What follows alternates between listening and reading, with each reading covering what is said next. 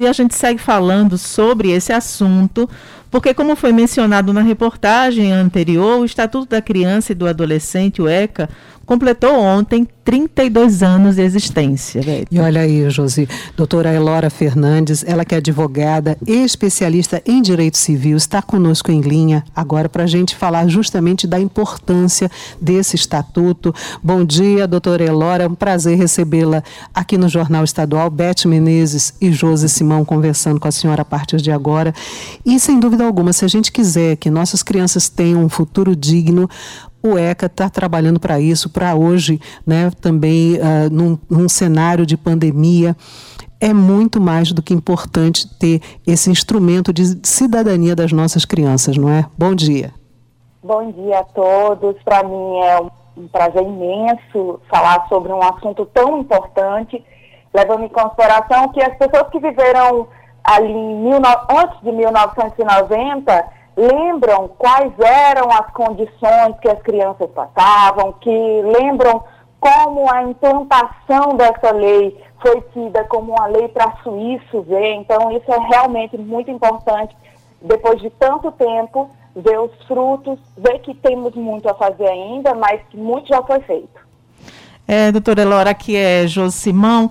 Eu gostaria que a senhora elencasse se possível, as, os principais direitos previstos no Estatuto da Criança e do Adolescente, para que os nossos ouvintes tenham é, é, a clareza de, desses direitos previstos. Sim, sim. De uma forma geral, os principais direitos, é, ver, o Estatuto ele protege o direito à vida, à saúde, à alimentação, à educação, ao esporte, é, ao lazer, profissionalização, é, também cultura, dignidade, respeito, liberdade, ter uma família, uma convivência familiar e comunitária equilibrada. Então, são todos esses parâmetros que juntos é, fornecem é, uma perspectiva de que a criança e o adolescente é, cresça, se desenvolva num ambiente que lhe, lhe dê condições de fazer isso da melhor forma. E os uh, aliados importantíssimos, uh, justamente na questão dessa cidadania de jovens, de crianças, de adolescentes, não é, doutora Elora? São aqueles que trabalham baseados nos estatutos, com base no ECA, são os juízes, os promotores da infância e juventude, um papel importante. Como é que eles atuam? Sem dúvida, a atuação de juízes, promotores, assim como também de conselheiros tutelares e vários outros envolvidos nessa rede de proteção é, dos direitos da criança e do adolescente, to, é, esse mecanismo é fundamental, é essencial. É, todos atuam como fiscalizadores, como aplicadores da lei, como agentes de proteção e divulgação de direitos.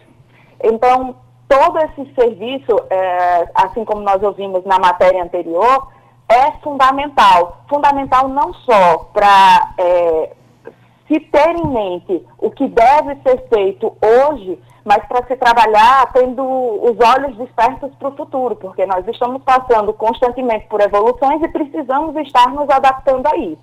É uma prestação de serviço essencial à sociedade. Ô, doutora é, Laura, 6 horas e 39 minutos. E, e tendo por base o ECA, é, o que, é que a senhora pontuaria do, dos direitos que são mais negligenciados é, nesse momento, ou que a senhora vem acompanhando aí ao longo dos anos, desde de, que tomou conhecimento? É, sem dúvida, de uma forma geral, é, em que são sempre muito falados na mídia, enfim, os maus tratos, né, com crianças e adolescentes, negligência, é, a violência, seja ela física, psicológica, sexual, é, trabalho infantil, discriminação, enfim, esses são realmente é, os que são mais desrespeitados.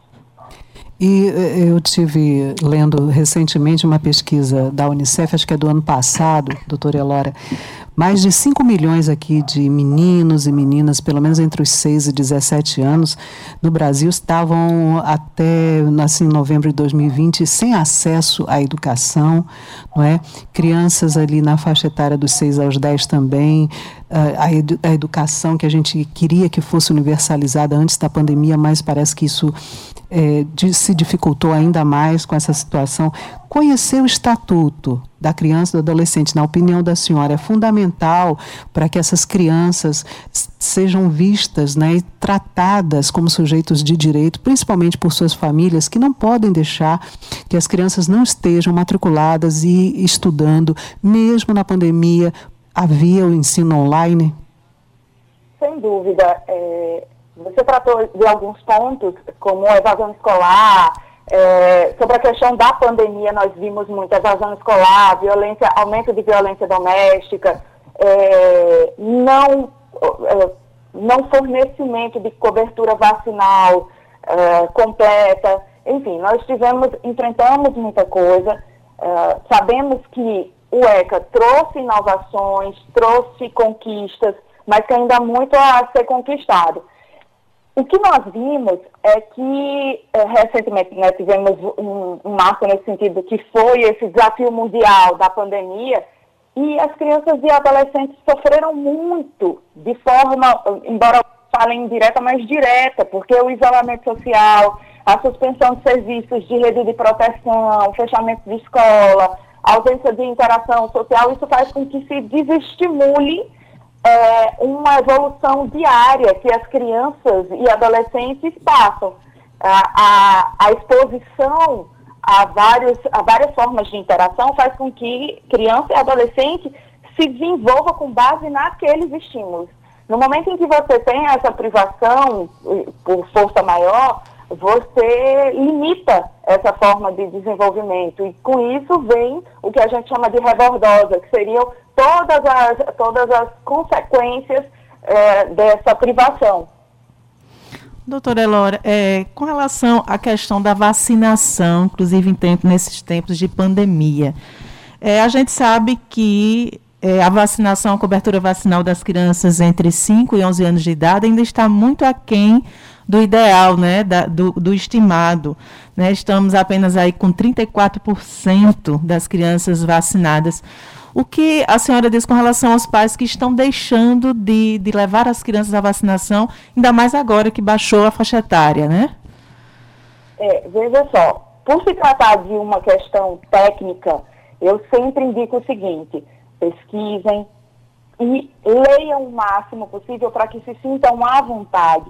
Mas lembrem que é, estamos sempre muito voltados e, e embasados em pessoas que estudaram para isso. Por isso eu sempre faço questão de dizer, do ponto de vista jurídico, eu não tenho a habilidade técnica para dizer que uma vacina faz bem, mas eu confio plenamente naquelas pessoas que estudaram para isso. Então, a minha orientação é sempre pesquise, conheça, entenda, para que você possa é, não só fornecer a, a vacinação que é necessária para o seu filho, para é, o seu parente, que é criança ou adolescente, mas também para contribuir com a, a, o seu cidadão, que é aumentar essa cobertura vacinal.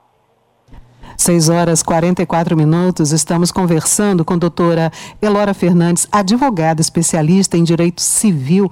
E doutora Elora, quando o assunto é direito de crianças e adolescentes, né, para que a gente possa avançar muito mais nessa garantia desses direitos, é preciso garantir também um orçamento para as políticas públicas. A senhora diria que o melhor investimento em política pública é na área das nossas crianças e jovens? Nós temos, sem dúvida, dois pilares muito fortes dentro da nossa sociedade, que seria a educação e a saúde. E quando nós fortalecemos esses dois pilares, nós estamos atuando com os olhos despertos para o futuro. É, nossas crianças, nossos adolescentes, parece clichê, mas é fato, eles são a nossa, o nosso futuro. E aí, quando nós focamos na educação, nós capacitamos, nós estamos dando uma perspectiva de futuro para a sociedade. Então, sem dúvida, é um, um investimento que se reverte para a sociedade. É, doutora Elora, sobre a questão dos avanços, o que a senhora poderia destacar sobre os avanços né, com relação ao Estatuto da Criança e do Adolescente e o que ainda falta a conquistar? Certo. Desde 1990, quando houve a promulgação do, do Estatuto, é, como eu falei anteriormente, que anteriormente era criticado como sendo uma lei para suíço ver, é, se promoveu uma mudança de chave, de consciência mesmo, e basta relembrar quem viveu aquela época que era muito rotineiro se falar sobre mortalidade infantil, sobre muitas crianças fora da escola, isso era até normalizado, é, criança fora da escola e, tra e trabalhando. Esses temas hoje, eles não não são mais tratados com naturalidade e justamente por isso se considera uma conquista.